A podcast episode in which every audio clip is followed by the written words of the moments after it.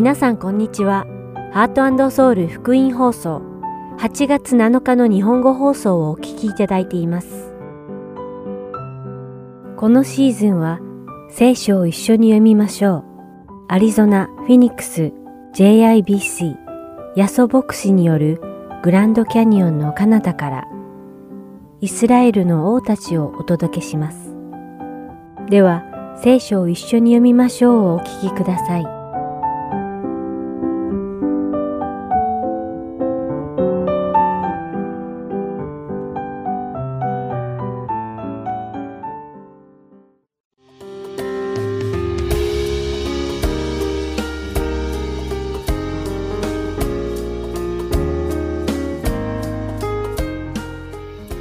皆さんこんにちは。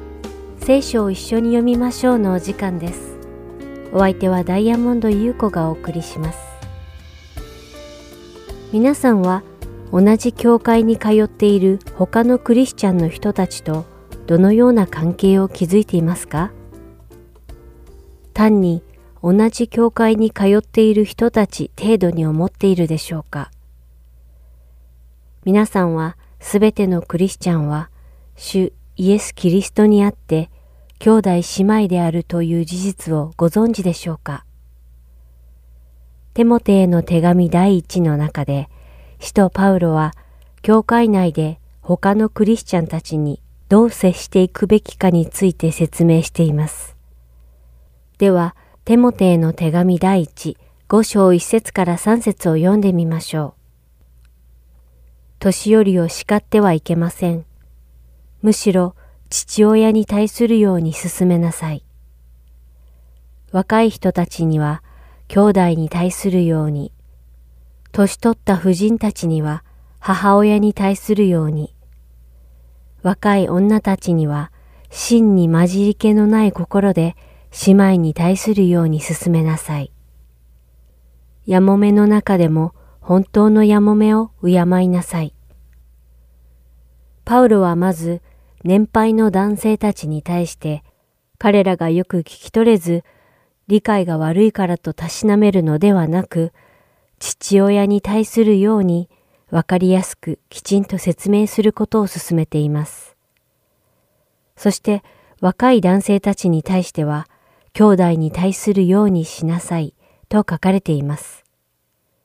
つまり教会内にいる年配の男性たちには自分の父親に接するように接し、若い男性たちには自分の兄弟に接するようにと進めているのです。では、女性に対してはどうでしょうか？パウロは年配の女性には自分の母親に接するように、また若い女性たちには真に混じり気のない心で自分の姉妹に対するように接するようにと進めています。ここで若い女たちには真に混じり気のない心で姉妹に対するように進めなさいというのは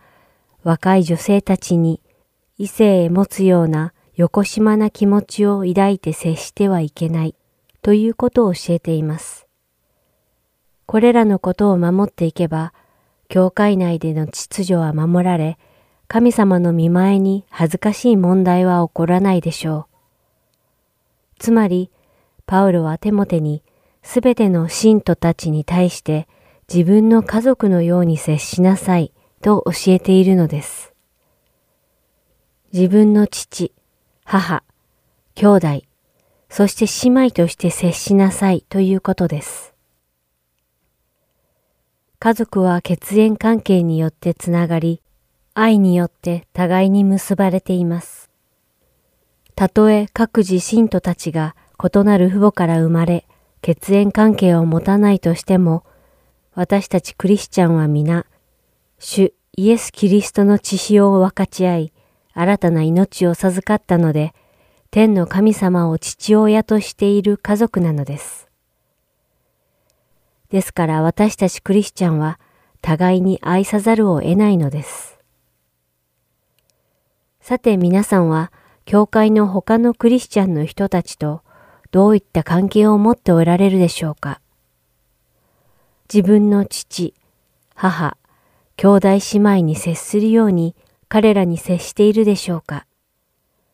彼らこそが天国で皆さんと永遠に一緒に過ごす家族だということを忘れないように心がけましょう。それでは今日の聖書箇所、テモテへの手紙第一、五章一節から二十五節を一緒に読んでみましょう。年寄りを叱ってはいけません。むしろ父親に対するように進めなさい。若い人たちには兄弟に対するように、年取った婦人たちには母親に対するように、若い女たちには真に混じり気のない心で姉妹に対するように進めなさい。やもめの中でも本当のやもめを敬いなさい。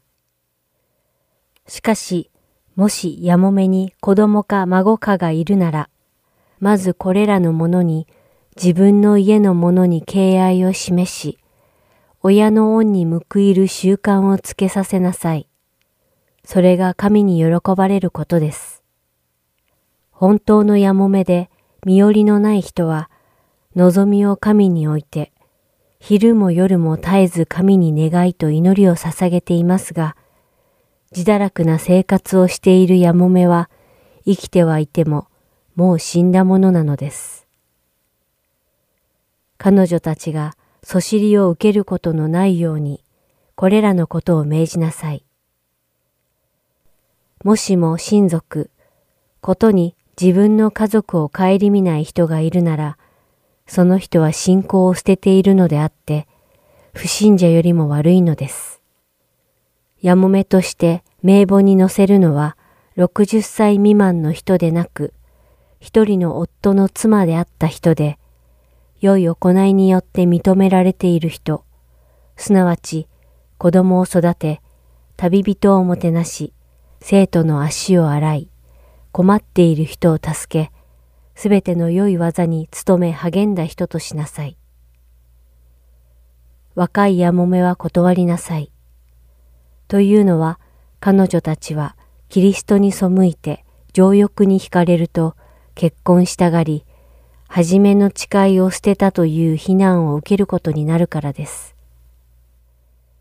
その上、怠けて家々を遊び歩くことを覚え、ただ怠けるだけでなく、噂話やおせっかいをして話してはいけないことまで話します。ですから、私が願うのは、若いやもめは結婚し、子供を産み、家庭を治め、反対者にそしる機会を与えないことです。というのは、すでに道を踏み外し、サタンの後についていったものがあるからです。もし信者である婦人の身内にやもめがいたら、その人がそのやもめを助け、教会には負担をかけないようにしなさい。そうすれば、教会は本当のやもめを助けることができます。よく指導の任にあたっている長老は、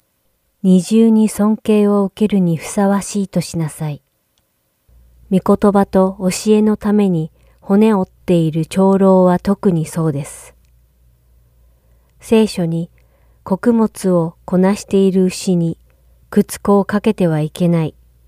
また、働き手が報酬を受けることは当然であると言われているからです。長老に対する訴えは、二人か三人の証人がなければ受理してはいけません。罪を犯している者をすべての人の前で責めなさい。他の人をも恐れさせるためです。私は神とキリストイエスと選ばれた見つかいとの前であなたに厳かに命じます。これらのことを偏見なしに守り、何事も偏らないで行いなさい。また、誰にでも軽々しく暗視をしてはいけません。また、他人の罪に関わりを持ってはいけません。自分を清く保ちなさい。これからは水ばかり飲まないで、胃のために、またたびたび起こる病気のためにも少量の葡萄酒を用いなさい。ある人たちの罪はそれが裁きを受ける前から誰の目にも明らかですが、ある人たちの罪は後で明らかになります。同じように良い行いは誰の目にも明らかですが、そうでない場合でもいつまでも隠れたままでいることはありません。今日も聖書を一緒に読みましょうにお付き合いいただきありがとうございました。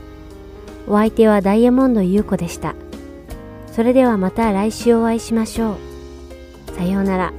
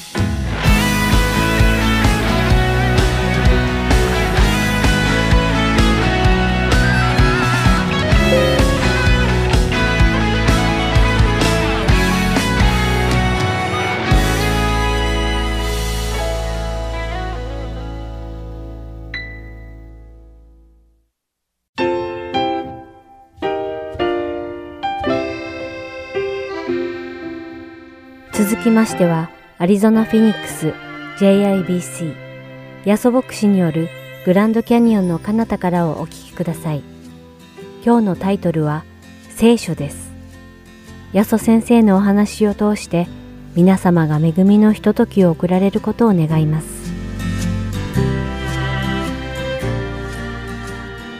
今日はあの企画間違いをしたということに気がつきましてあの夏はですね教会に来る人が減るのでですね夏の間は去年もですねセミナーやったわけです。ですから去年はですね4つの色のセミナーをですね6回に分けてやりましたね。ですからですね今日も少ないと思って見たらなんと意外とたくさん人がいたですね。素晴らしいですね。もう皆さんたくさん来ていただいてです。一緒にですね、えー、今日から6回に分けてですねセミナーを行いたいと思います。それは何かと言いますとですね、えー、こういうものでございますね。あの実はですね教会の中でですねあの JBC で聞く言葉ですね In essentials unity in non-essentials liberty in all things love という言葉がありますね。そこの中で出てくるのがですね、では essential、つまり基本ということは一体何なのかという質問が湧いてきます。ですからその essential ということをですね、話すシリーズをですね、やりたいと思うわけですね。ではですね、その essential を学ぶんですけども、お祈りをしてからですね、学んでいきましょう。イエス様、今日こうして一緒に今あなたを礼拝いたします。今日は7月4日ということで、アメリカの独立記念日と全く同じ日であります。今マットさんがおっしゃってくださったように本当に世の中の流れがいろいろありましたけれどもその苦しみの中からまたこの国が生まれてきたという歴史を振り返りました今私たちが学んでいくこの essential に関してもそうであります私たちの先輩クリスチャンたちが右に頭ぶつけ左に頭ぶつけいろんなことをしながら一体何が大事なのかということを見出してきましたessential をしっかり保ちながらそれぞれが自由に non-essential の意見を築いていく。そして in everything love つまり all things love すべてが本当に愛を持ってお互いが神様を愛して歩んでいこう。どうぞこの今日のメッセージを通しても私たちにあなたが教えてくださいますようそしてあなたが私の心に光を与えまた癒しを与えまた導きを与えてください。今日も礼拝始まる前にある方と話した時に本当に今大変なことが起こっているということを聞きましたけどもイエスの名によってあなたがそこに解決を私たちは祈りますどうぞ今日のこの御言葉のひとときを通しても主が私たちに触れてくださいますように祈ります。イエス様の御名によって感謝して祈ります。アーメン。はい、まあ、 essentials ということでですね、ちょっとタイトルをですね作ったんですね。はい、ということでですね、なんかタイトルソングまでダーンっていうですね、なんかね、これディズニーのパクリじゃないかと言われるんですけど、その そのままディズニーから取っちゃったんです。すみません。まあ、とにかくですね、 essential ということで6つのですね分けて学んでいきたいと思うんですけども、はい、今日は聖書ということですね、聖書。えー、一緒に聖書をですねまず開きたいと思うんですけどもですねまず最初に開きたいのは今日あっちこっち開くんですけども申命記というところの5章の32というところを読みたいと思います5の32と33を読みますねあなた方はあなた方の神、主が命じられた通りに守りを行いなさい右にも左にもそれてはならない33節あなた方の神主が命じられた道をあくまで歩み続けなければならないあなた方が生き幸せになりあなた方が所有するその地であなた方の日々が長く続くようにするためである。まあ、ここでですね、これ旧約聖書の引用ですけども、なぜ神様がいろんなですね、なんていうんですか、教えとか戒めを与えるかというと、その理由がここに書いてますよね。それは私たちが、どなんて書いてますか？幸せになる、長生きするようになると書いてます。つまり私たちがですねこの聖書とか戒めとかで聞くとですねああなんか私たちをしわつけるですね自由を奪うような楽しみを奪うようななんと苦しいものかなというイメージがありますけどそうではなくて神様が私たちに戒めを与えるというのは私たちが幸せになるために長生きするためにですねそのように神様が御言葉戒めを与えてくださるわけですそしてイエス様が十字架につけられたのは私たちが本当の命を得て豊かに生きるためだったわけですね。ですから私たちは神様がこの聖書をくださることを通してどのようにして私たちが本当の幸せつまり偽物の幸せではなくて本当の幸せをつかむことができるのかという私たちのために神様が聖書を与えてくださったわけです。また新約聖書の方でもですね第2テモテの3の16にこう書いてありますね。聖書はすべて神の霊感によるもので教えと戒めと強制と義の訓練のために有益ですと書いてます。先ほどもですねちょっと祈りでも出しましたけども、まあ、ある方のですね家族でちょっと大変なことが起こってるんですけども私たちの人生というのは時々ですね一体何が起こってるのか分かんないことがあります。しかし私たちの人生はですね私たち人間には分からないけども私たちの人生を握っておられるイエス様がいてイエス様が私たちの魂の羊飼いとして緑の牧場に絶対に連れて行ってくださるんだということをですね、まあ、その方と一緒にこう話したんですここに書いてあるように、まあ、戒めと強制というとなんか厳しい感じがしますが、時には私たちが間違った方向に行くときに神様がそこじゃないよっていうふうにですね、戒めと強制を与えてくださるわけです。ですからですね、その聖書を書かれていることは結局はまとめて、まずですね、土台として考えておきたいのは、神様は私たちに幸せと本当の喜びを与えるために、聖書というものを私たち人間にくださった。これがギフトであり、贈り物なんですね。さて、まあ、 essential ということで、聖書ということをですね、今日は最初に出しますけれども、聖書が大事ということはどういう意味でしょうか？まとめて文章にするとこうなりますね。聖書のみが信仰と行動のための唯一の権威であるという意味であります。もう一度言いますね。聖書が大事だ、聖書が essential だという意味はどういう意味ですか？聖書のみが信仰と行動のための唯一の権威であるということであります。ここで聖書のみがと書いてあるということは聖書以外のものがたくさんあるということでございます。だから聖書以外のその声を理解することができれば、じゃあ聖書をのみという意味がどういう意味なのかというのがもっとよく分かってくると思います。ですから4つのことをですね、まあ、比較的としてですね、聖書以外の声ということで挙げたいと思います。はい、4つ目のうちのですね、まあ、聖書以外の、聖書のみじゃないんであるどういう声があるかと言いますと、1つ目、悪魔の声であります。突然、例えばですね、あなたや私の考えに悪い考えがふっと湧いてくることがありますね。私、クリスチャンになりたての頃ですね、その悪い考えが湧いてくるところですっごく坊座悩まされたんですね。クリスチャンで救われてるんであれば、こんな考えが湧いてくるはずがないと思ったんです。だから私は救われてないのかなとかですね、いろんなことで悩みました。しかしですね、聖書を読んでいくとですね、イエス様でさえ悪魔に誘惑されてるんですね。言い方を変えるならば、あなたがクリスチャン、本当のクリスチャンだったとしても、イエス様が誘惑されたように、私たちも誘惑されることがあるということです。はい、マタイの4の3にですね、イエス様が誘惑されたシーンが出てますから、ちょっと読んでみたいと思うんですけども。すると、試みる者が近づいてきていった。あなたが神の子なら、この石がパンになるように命じなさい。まずですね、この悪魔の声に対してどう対処するかということなんですけど、イエス様の模範を見ればすぐにここから学ぶことができますね。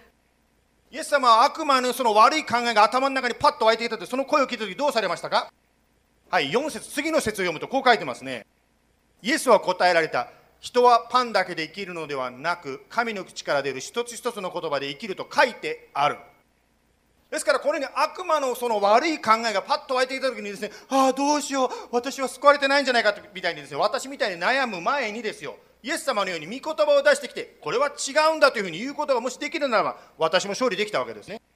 先ほどですね、オープニングで言いましたように、イエス様は私たちを祝福しようとしている、私たちを本当に幸せになるために、また長生きするために導こうとしているわけですけれども、それを壊そうとするのがサタンなわけですね。ですからその自分には価値がないとか私はダメだとかですねもうどんどんどんどん私たちを陥れるような考え方が次々に湧いてくるわけです。ですからそのような声が頭の中に湧いてくるときはイエス様のように御言葉に立つということであります。私たちはですね毎日のように聖書を読んでますね教会でね。例えば明日ですねあのインスタグラムとかフェイスブックに載ると思うんですけども聖書箇所はこれですね。はい使徒の24章からずっと読んでいきますけど言いたいことはですね毎日毎日聖書に触れていくならば悪い考えやですね自分を陥れる考えが湧いてきたのに違うということができるわけですね。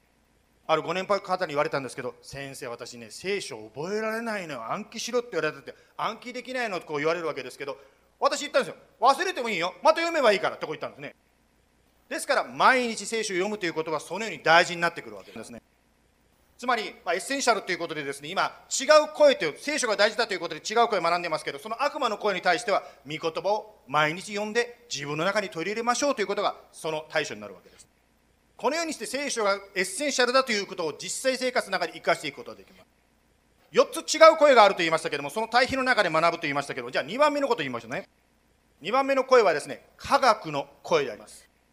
ここで間違っていただきたくないのはじゃあ科学を信じるなと私は言ってるんではないということです。科学は素晴らしいものであります。そして私の人生を助けてくれます。例えばこの COVID の時期ですね。もしインターネットとかライブストリームとかなかったら私たちは礼拝できなかったわけです。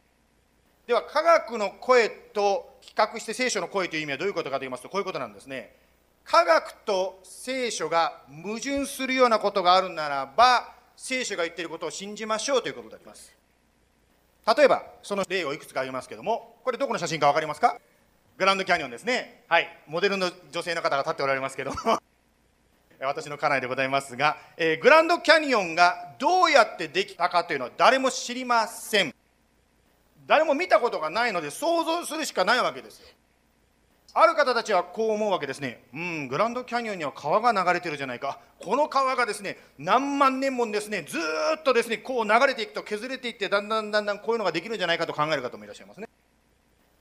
またですねある方たちはですねいやこれはそういうふうなナチュラルでできたんじゃなくて超自然的にできた。つまり脳の箱舟の時に全世界が水に生まれてですねうわーって水が流れてきた。あの強烈なパワーによってバーンとですね土が削れてできたんだと考える方もいらっしゃいます。今ですねコロナで来れないそうですけどね何年かしたらですねこういうことを研究していらっしゃる、ね、方がねまたアリゾナに来たいと言ってらっしゃったんでまたねその方と一緒に私たちもグランドキャニオンに行ってみたいなと思うんですけども。まあ科学と聖書のですね矛盾するというか合わないところというと例えばですねこれですね進化説でございます。まあ、この進化説ですね、これは進化っていうのはもう事実ではなくてですね、一生懸命ですね、それを何ていうんですか、本物だということを示すために、真ん中、つまり人間と例えばこの絵ではですね、人間と猿になっておりますけれども、人間と猿の真ん中があるはずだということで探しているわけですね。使ったとですね、みんなが騒いでもですね、後で冷静に調べてみると、あこれは猿だったとかですね、そういうことがあるわけですね。つまり、見つからないっていうのが現実ですけど、見つからないっていうのは、もしかしたら本当はそうではなかったつまり最初から人間は人間猿は猿で別だったというふうに考えることもできるわけなんです言い方を変えると聖書は人間は動物とは別に特別に作られたと教えられているので、まあ、人間と猿は違うんだというふうに考えることもできるかもしれません。またはですね聖書の中に出てくる人物が聖書以外には出てこない場合ですね世の中的に言われるのはこの人物は架空の人物であって実際には生きてないというふうに、言われることがあります。例えばですね聖書の中で重要な役割をしているつまりイエス様が十字架にかかれる時に重要な役割をしたピラトという人。実は聖書以外にですね彼が存在したという証拠がなかなか出てこないんです。よですからですねピラトなんていないんだというふうに言われたりします。まあ聖書のね十字架の話とかっていうのはクリスチャンたちがでっち上げた想像話おとぎ話だというふうにですね言うこともできるかもしれません。ところがですね2018年ですかつい最近でございますけどもまあ、土の中から見つかったんですね。ピラトというですね関係のある、まあ、品物が土の中から出てきたっていうんですね、まあ、そのようにですね土の中を掘っていくと、まあ、これは私が専門家ではないんですけども専門家が言うにはですね土の中から出てくるものの中で聖書に言っていることと違うということはなかった。つまり掘れば掘るほど聖書が本当だということが分かってくるっていうそうですね。例えばですねエリコのですね子供のねサンデースクールでですねよくエリコのですね城がですね7回回ったらですねわーって叫んだら倒れたという話がありますよね。大人的に考えると科学的に考えるとですねまあ子供のですね、まあ、おとぎ話にして考えるのはいいかもしれない。フェイリーテールとして考えてもいいかもしれない。そんなことあるわけがないでしょということはできるでしょまあ、あるですね考古学者の人がですねエリコの町ジェリコの町をです、ね、掘ったんですね。そしたら発見されたのがですね城壁が内から外に向かって倒れてるそのようなものが出てきたそうですね。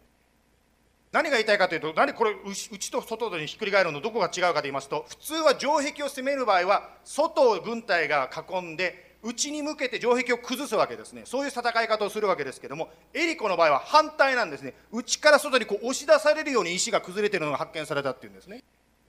まあこれが一つの例でございましたけどとにかく科学と聖書が矛盾するわからないことがあるかもしれません。それはですねそういう場合は私たちは聖書を信じましょうということです。今の考古学の例のように考古学とか科学が発展していくときに聖書が本当だったということが分かってくるはずであります。はい今2つ目ですね、まあ、聖書のみという意味ではどういうことかということの実例を挙げておりますけれども今度3つ目の話をします。3つ目は何かと言いますと自分の私個人の神学または伝統ですね。伝統の声であります。自分の神学というとですね急になんか難しいこと出してきてですねいや麻生先生私別に神学者ねな学者でもないし PhD も持ってないからそんな神学なんてありませんという方いらっしゃると思います。でも神学というのは実は誰でも持ってるんですよ。例えば今から私がする質問に対する答えがあなたの神学になります。それはどういう質問かと言いますとあなたにとって神はどんな方ですか？その時に出てくる答えがあなたの神学なんですね。例えばある方はこう言うでしょうね。神様はとっても優しい方愛にあふれた方。またはある方はこう言うでしょうね。神というのはとっても厳しい方。本当に悪い方。これがそれぞれの人の神に対する理解つまり難しい言葉で言うと神学になるわけなんですね。その神学があるからあなたが出てくる出来事に対してその神学で物事を見ようとします。例えば神様はですね恐ろしい方厳しい方だと考えているならば何か自分の人生でですね都合の悪いことが起こると神は私を裁いていると。こうなるわけですしかし神様は愛の方だと思っている方にとってはですね悪いことが起こってもですね神様は絶対このことから良いことを生み出すに違いないというふうに考えるわけですね。この自分の神に対する考え方神学というのは一つ問題がありまして私たちの小さな頭では神様の大きなですね全部を理解できないという問題があります。例えばですね先週この教会にですね横井牧師というですね私の師匠があのゲストとして来られましたけども先生はですねもともとの先生の神学は神様癒しとかですね奇跡とかですねそういう行わない神であるというふうに考えてたそうですね。ところが自分が病気にかかって神様癒してくださいと祈ったら奇跡的に治っちゃったわけですよ。確かに聖書を見ると人を癒した例が聖書に出てくるからあ本当に神様できるんだというふうに先生もですね自分の神学を変えたわけですね。または極端な方もいらっしゃるかもしれません。私は医者なんか合わない。薬なんか絶対飲まない。神様しか癒してくれない。人間に頼らないという方いらっしゃるかもしれません。しかし覚えていただきたいのはなぜその薬が飲んだら効くんですか？私の娘ねもう歯4本抜いちゃってですね もう大変だったんですけど。でもですね彼女言ってたんですよ。歯抜いてる間全然感じなかったって。これは何ですか？科学の奇跡でしょうか？そうではなくって神様がある特殊なケミカルに対してどのように私たちが反応するかっていうのを最初神様が作ってるんですね。それを人間が発見してそれを使ったから彼女は痛みを感じないわけですよ。もちろん薬に頼りすぎるのは良くないかもしれませんが薬を飲むこと自体が神に反抗しているわけではないんですね。ですからですねそのように自分の中でこう決めつけた考え方または伝統がですね自分たちを縛ってしまって神様よりもそっちが強くなってしまうことあるでしょう。そんな時はですね聖書にもう一回書いて例えば横井牧師の例を出しましたから横井牧師の場合で言うとあれ癒し癒されてしまった。これは聖書に書いてあるんだろうかと思って聖書を読んだらやっぱり癒されるって書いてあるわけですね。あだからこれは本当だというふうに修正していくわけですね。ですからこの自分の神学とか伝統の声に対して私たちはどのように対処したらいいですか？その場合はバックトゥザバイブルつまり聖書をもう一度読み直して聖書が何を教えているかを学んでいきたいと思います。はい4番目ですね。4つ目のボイスですけども他人の声人間の声というのがあります。あの先週ですね、まあ、横井先生が話した話でですねどんなことが印象に残りましたかということをですね皆さんと話してるんですけど私自身はですねこのことがですあのですねすごく心に残りました。はいビル・ブライトっていうですね、まあ、キャンパス・クルセイド・クライストをねあの導いた方でございますけども彼が日本の牧師に対してこんなことを言ったと横井先生が言ったことが心に残りました。ビル・ブライト先生は横井先生にこう言ったそうですね。日本の牧師は信仰がないと言った私も日本の牧師ですからね。まあすごくですね 心にぐぐさっとくるんですけど。日本人はですね、まあ、皆さんもそうかもしれませんが他の人の目を気にするような文化の中で育てられてきました。まあそれが良い方に用いられるとですね例えば大震災でが起こってもですね暴動が起こらない。つまりどんな時でもですね礼儀正しく列に並んで自分のですね順番を待つようなそんな形でですね他人の目を気にするということがいい意味で現れるわけですね。まあ、しかしですねこれが悪い方に行くとつまり他人の目を気にしすぎると今度はですね周りを気にしすぎてですねイエス様の言うことよりも周りのにどう思われるかが気になってそっちが優先されてしまうわけですね。ですから他人の声が御言葉よりつまり聖書よりも優先されてしまうということが考えないうちにですね無意識のうちに起こってしまっているわけなんです。だから私はですねこのビル・ブライト先生のですね日本の牧師には信仰がないと言われた時にそのことを考えたんですね。周りの人からです、ね、何も言われないようにですね誰もオフェンドしないようにですねイエス様はまあ言ってるかもしれないけどこんなこと言ったらですねあのあの人が傷つくこの人が傷つくって結局何もできなくなってしまう。そして横井牧師はですねあの先週もねあの9時の礼拝の方でしたけども、まあ、見てない方 YouTube 見ていただきたいんですけどどのようなことがですね先生を通してオレゴンで起こったかの証を聞きましたよね。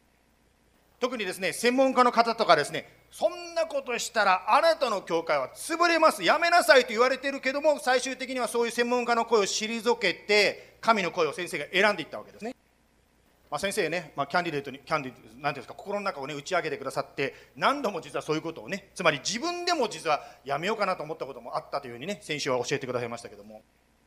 つまりこのビル・ブライト先生のように世界で神様に用いられた人が日本の牧師は信仰がないって言ったのを聞いた時に私は思ったのは横井牧師が体験したような出来事というのはあれは特別ではなくって神の国ではよくあることである。つまり神の国というのは周りの目から見てびっくりするようなことはいくらでもできるんだということに私は思ったんですね話を聞いた時に。戦後のアメリカでですね日本の人たちが自分たちの建物を建てたっていうのは先生のケースでね。つまり横井先生のケースが初めてだったそうですよね。ですからまあ歴史的なことをですねやった方の証を私たちは目の前に見せてもらいました。しかし先週終わった後である方に言われたんですよ。安田先生あの完成した写真ってないんですか？作ってる写真ばっかり出てるんですけどあれは完成したんですかというふうにですね後から皆さんからコメントもらいました、えー、先週見お見せできなかったので完成した写真見せますね。まあ本当にですね祈りでですね神様にクライアウトする中でですねこういう建物が建っていったわけです。またですね建物が建ったからですね子どもたちの幼稚園とかですねいろんな人たちがですね本当にねこれはハロウィンのシーンかな。まあいろんな人がコスチューム着てますけどね。また地域の方たちがですねコンサートとかね日本の音楽のコンサートとかやってますよね。また特別な講演会なんかもね教会で行ってたくさんの、ね、方が来られたりです。しかしこれもですよ元を正せばですね1990年ですね。1990年にあのオレゴンのところに日本文化センターを作ろうというビジョンを神様からもらったそうです。そして4エーカーの土地を買ったそうですね。そしてその当時の人数の10倍つまりその当時がまあ40人ぐらいでしたけどその10倍の人たちだから350人ぐらいがですね入る建物を建てようというビジョンを立てたそうです。その時にまあ無理だとかですねダメだという声を先ほども言いましたようにあっちこっちから聞いたわけですがしかし1番目の建物ですね1番目の建物が建ちましたね。2番目の建物が建ちましたね。そして3番目の建物が今年完成しましたね。まあ、このようにですね他の人の声ではなくって神の声を聞いて立つ時に神の力を先生だけじゃなくビル・ブライト先生だけじゃなく私たちも体験できるわけですね。信仰って実は簡単なもんなんですね。神様がおっしゃったことをおっしゃったからといって思ってそれを信じて生きればそれでいいわけです。しかしそれが難しいということがですねねこんなこんなことほとんどないわけですよ。ないということはそれがなかなかできない現実を語ってるわけですね。ですから私たちはまずですね土台に借りたいのはですねまあまとめますね。まとめますこうですね。悪魔の声とか科学の声とかですね神学の声とか他人の声ではなくて神の声を聞きましょうということです。最後のですねこの神の声を聞くというのは私言いましたけどもですね少しそのことでですねあの応用的にもう2つのポイントを話していきたいと思います。聖書のどこに例えばオレゴンの例を出しますと4エーカーの土地を買いなさいって聖書のどこに書いてあるんですかということになります。聖書を読んでてどこにですねバイさんと結婚しなさいって書いてあるんですか。ねですから聖書を読むとか神に声を聞くとか言ってもですね一体それがどういうことなのかということを2つですね話して最後に話していきたいと思います、えー、その応用としてですねまず最初に示したいのが神様に、まあ、静まって神様に聞くということですね。つまりどういうことかと言いますと essential として聖書が大事だという意味は人間の考えよりも神の考えを優先することである。つまり祈りの中で導かれる神様の意見を優先しましょうということであります、まあ、静まってというのが一つポイントになりますね。というのは私たちですねよくですね自分の願いを神様に言うことをよくやると思います。神様これしてくれあれしてくれこれしてくれしてくれないとあ神様してくれないなんて終わってしまうわけですね。しかしですねあのあるですねこれ韓国の実際にあった話なんですけど韓国の牧師さんがですね2人の韓国の牧師さんが話してました。その1人の牧師が言ったんですね私は韓国で教育を受けそしてアメリカで教育を受けました。2つの国で教育を受けました。あなたは韓国だけしか教育を受けてませんよねとところがあなたの教会は私の教会よりも1000倍も1000倍もですねたくさんの人が集まっている。何があなたと私の違いがあるんですかって。私の方がたくさん学識があってですねいろんなことを知ってるのにどうしてあなたの教会の方が1000倍もたくさん人が来るんですかって言ったの。その時に出てきた答えがこれだったんですね。神の前にあなたは静まって神に聞いてますかということなんですね。自分のやりたいこととか自分の願いばかりを神様に押し付けるんではなくって神があなたを通して何をしようとしているのか神様の考えを聞くときはですね持ってみませんかということだった先ほどですね、オープニングに言いましたよね、神は私たちを幸せに与えるために、祝福するために導いているんだというふうに言いましたよね。ということは、神が導くならば、必ずですね、私たちが考えるよりも、先ほどのすでに大きな建物の話じゃないですけど、私たちが考える以上の素晴らしいことをしてくださるわけです。先ほどの建物の話、横井先生言ってましたよね。はあ、支払いができないよしリーダーたち一人一人にですねこの人からこの額もらってこの人からこの額集まれば建物が建つなんて先生が考えたっていうことをですねポロッと言ってくださいましたよね。もしそうなってしまったらもし建物が建ったらこういうことができますね。僕たちが払って建てたんだになっちゃうわけですね。そうではなくってであの先週の証を覚えている方もいらっしゃるし初めての方もいらっしゃると思うのでもう一回復習しますとそれを先生がですね一人一人にアサインしていくらもらうって決めようと思った時に会計の人から電話がかってきて先生満たされましたって連絡があったそうですね。それがですね献金してくださった方もそんなことが起こってるのを知らないでポンと献金したらそれがぴったり額があったということだそうです。これを通して神が本当に働いているという奇跡を見たというふうな証を先週聞きましたよね。ですから私たちも神様に聞くわけですね。ニーズはもちろんあります。それを神様に言います。でも神様このことに対してどうしたらいいですかというふうに神様の考えを聞くわけです。それがですねよく現れるのが私たちの毎日の聖書を読む時のデイリーデボーションに出てくるわけです。よく私たちの教会では SOAP ソープで聖書を読みましょうねデボーションしましょうねというふうにですね言いますね。その中で O オブザベーションというのがありますね。その聖書を読む中でこの言葉を通して私に神様が何を語ってるんですかというふうに神に聞くわけなんです。そのことをノートに書いていきます。それを続けていくとだんだんだんだんですね神様が言いたいことが分かってきます。もちろん最初はですね神の声だか自分の声だか分かんないで書いたことがですねちょっとずれてることがあるかもしれませんがしかし書き続けていくとだんだん分かってくるんです。私の思いだったな。しかしこれは神の声だなというふうにだんだんだんだん書き続けていくと分かります。ですからこれは特別なクリスチャンだけではなくて全てのクリスチャンが神の声を聞くことができるんですね。ですから応用の一つとしてまず挙げておきたいのは神様に聞きましょうということですはい最後2番目ですけど応用編の2つとしてですね十字架の心で十字架につけられた心で聞きましょうですまあ聖書が大事と言ってもですねあの私たちは聖書教ではないわけです。ある教会に行った時にですね、礼拝中にですね、聖書がですね、厳かにですね、後ろから前に持ち込まれたんですね。非常にですね、厳かに聖書が運び込まれてきて、みんながです、ね、立ち上がって聖書に敬意を表しているわけですね。ところがですね、その厳かに運ばれた聖書がですね、ステージの上に置かれたんですけど、パタンって倒れちゃったんですよ、それ。私はですね、街道がパニックになると思ったんですよああ聖なる聖書が倒れたってなるのかなと思ったんですねそしたら私はびっくりしましたそこにいた少年がですねポーッと拾ってですねポーって立てたんですよまた おお俺じゃこれじゃなんかありがたみが急になくなっちゃった気がしたんですけど。言いたいことはこういうことなんですね。私たちは聖書を拝むことも聖書をお守りのようにすることもしませんということであります。聖書を大切にするというのはそういうことではないということを言いたいわけです。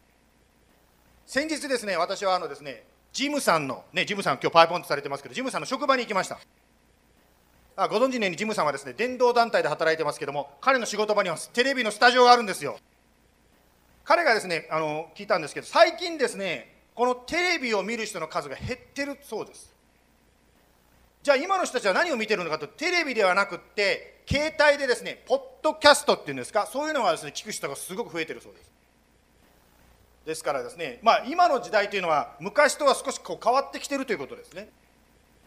まあ、聖書というのは言い方を変えるとこういうことなんですけど読むものでもまたは聞くものでも御言葉というのは取り入れることができると思う。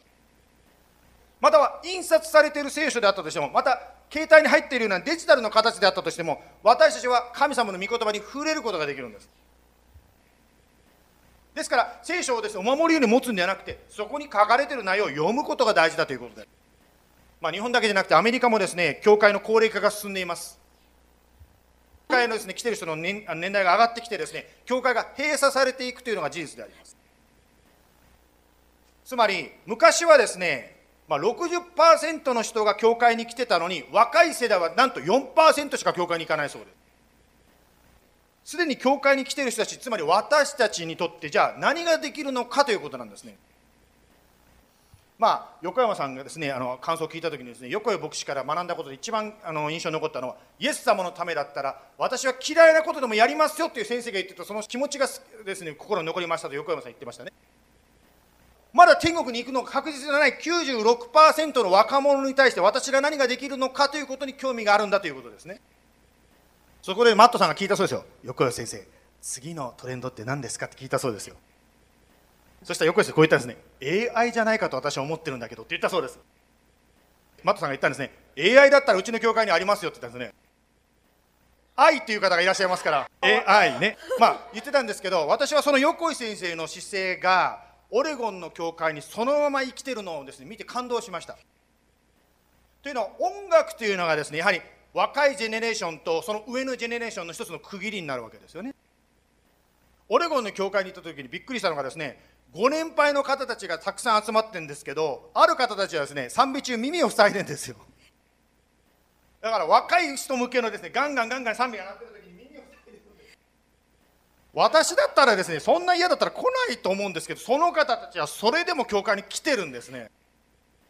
それを通して分かったことはですねこの方たちは若い人が96%の失われた若い人が救われるためだったら私は天国に行くの分かってるけどこの方たちは地獄に行っちゃうから救われるためだったら私は耳塞いででもこの教会に来たいんだ。この教会で一緒に礼拝することを通してこの若者が救われるのを願っているんだという彼らの心をそこに見たんですね。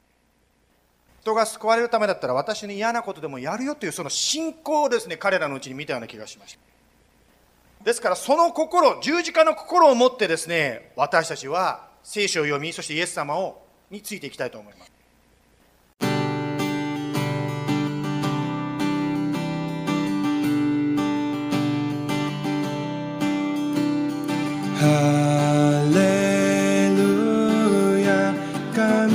の聖女で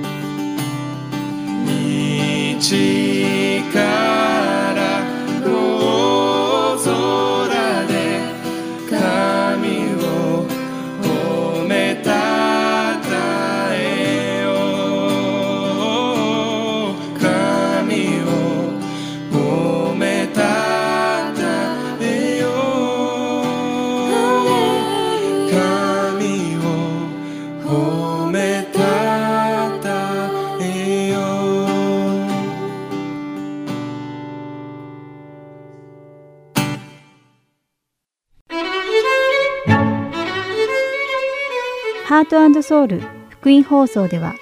日本語放送だけでなく英語によるキッズプログラムも毎週放送しています。お子様にぜひ福音に親しんでほしいとご希望の方には無料 CD を送付しておりますので CD ご希望の方はハートソウルオフィス602-866-8999までお電話をいただくか heartandsoul.org at gmail.com heartandseoul.org heart.org.gmail.com heartandseoul.org.gmail.com までメールにてお知らせください。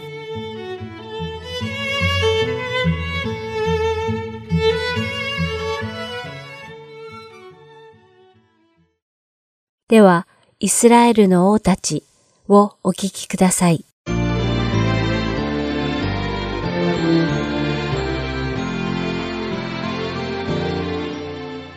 皆さんこんにちは。イスラエルの王たちの時間です。お相手は横山勝です。今週は列王記第2の第21章の1節から18節そして歴代史第2の第33章1節から20節に書かれた南ユダ王国第14代王マナセについて学んでいきましょう。この王マナセは先週までの4回にわたって学んだヒゼキヤ王の息子でした。そして彼は北イスラエル王国と南ユダ王国の歴代王の中でも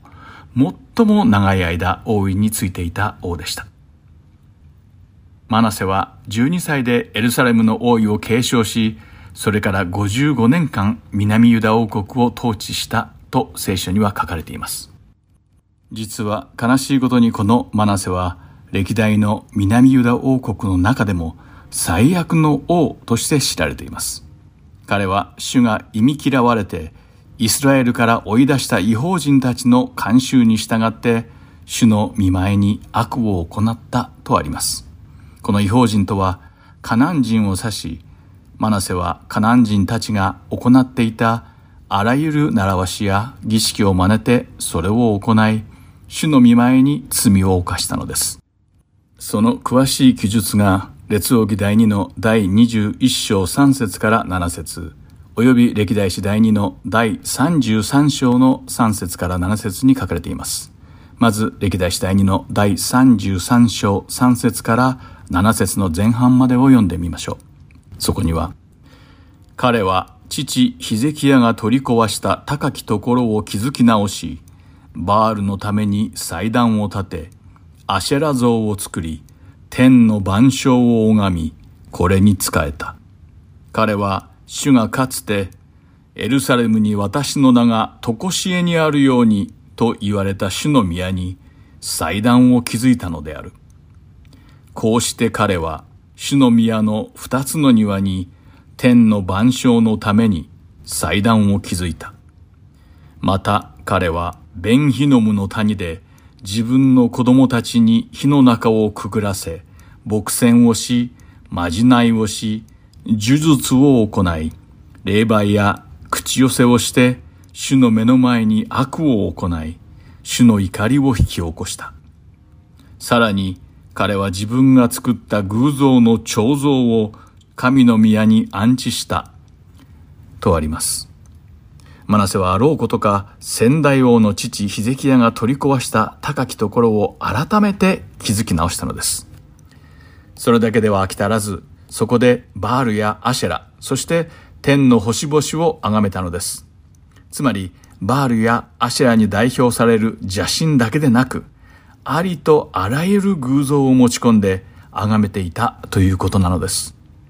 マナセは父ヒゼキヤがやっとの思いで清めたエルサレムの主の宮にこれらの偶像を運び込み、それらを崇めるための祭壇を築いたのです。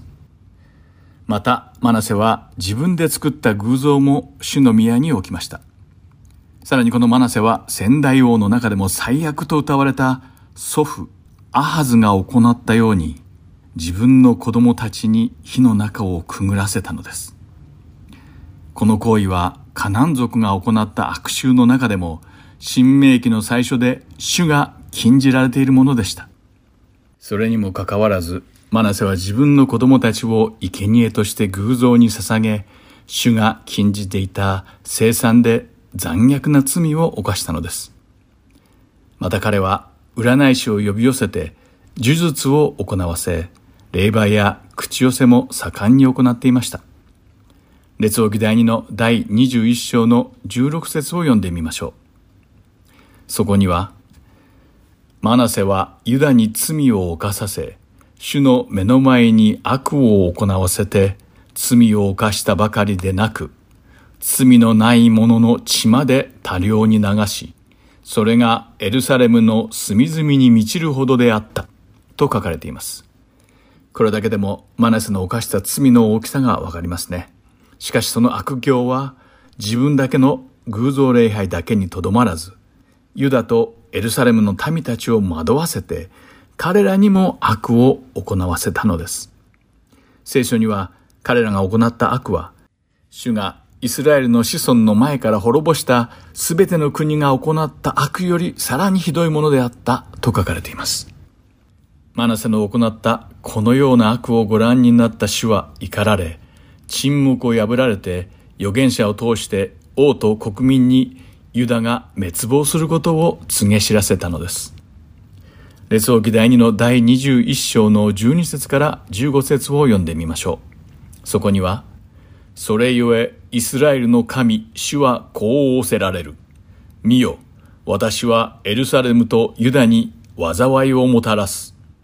誰でもそれを聞く者は、二つの耳が鳴るであろう。私はサマリアに使った計り縄とアハブの家に使った重りとをエルサレムの上に伸ばし、人が皿を拭い、それを拭って伏せるように、私はエルサレムを拭い去ろう。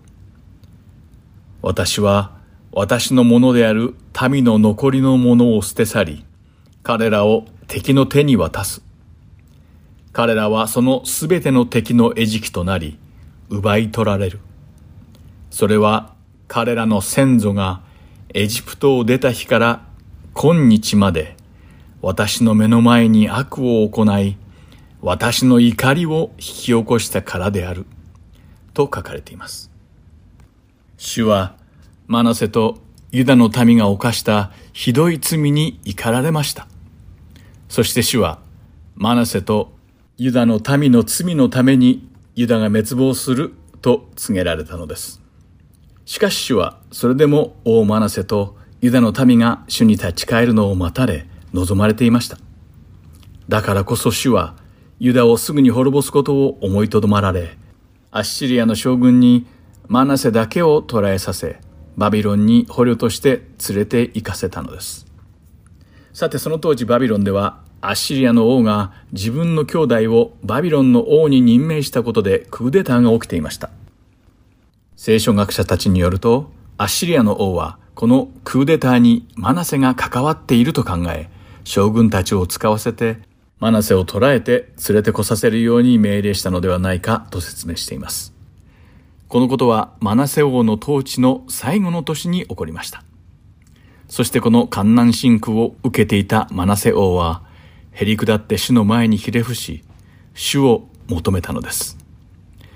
歴代史第2の第33章の12節から13節を読んでみましょう。しかし、悩みを身に受けたとき、彼はその神、主に嘆願し、その父祖の神の前に大いにへり下って神に祈ったので、神は彼の願いを聞き入れ、その切なる求めを聞いて、彼をエルサレムの彼の王国に戻された。こうしてマナセは主こそ神であることを知った。とあります。ユダを滅ぼすとまで言われたほど激しい主の怒りを招いたマナセだったのですが、苦しみを受けた時に主の前にへり下って主を心から求めたのです。すると慈悲深い主は、この祈りを聞き入れられ、南ユダ王国歴代王の中でも最悪と称されたマナセでさえ許してくださったのです。そして再びマナセを大いに戻してくださいました。長い間ひどい罪を主の見舞いに犯し続けていた時でさえ、主は忍耐強く待っていてくださいました。そしてマナセがその罪を悟り、主の前にへり下ってひれ伏して祈った時、主は許してくださいました。この時マナセは初めて主こそが神であられることを悟ったのです。こうして主に許され、主に立ち返ったマナセは、エルサレムに戻ると、真っ先に違法の神々と主の宮に置かれた偶像を取り除きました。また偶像を崇めるために築いた祭壇を主の宮の外に投げ捨て、主の祭壇を補修し、ユダの民全員にイスラエルの神、主だけを崇めるようにと命じたのです。民の中にはずっと長い間偶像を崇めていたので、主の崇め方がよくわからず、依然として高きところで子を焚く人たちもいたのですが、ユダの民たちは主だけを礼拝し、徐々に主に立ち返ってきたのです。王でもあるマナセのたった一人の悔い改めが、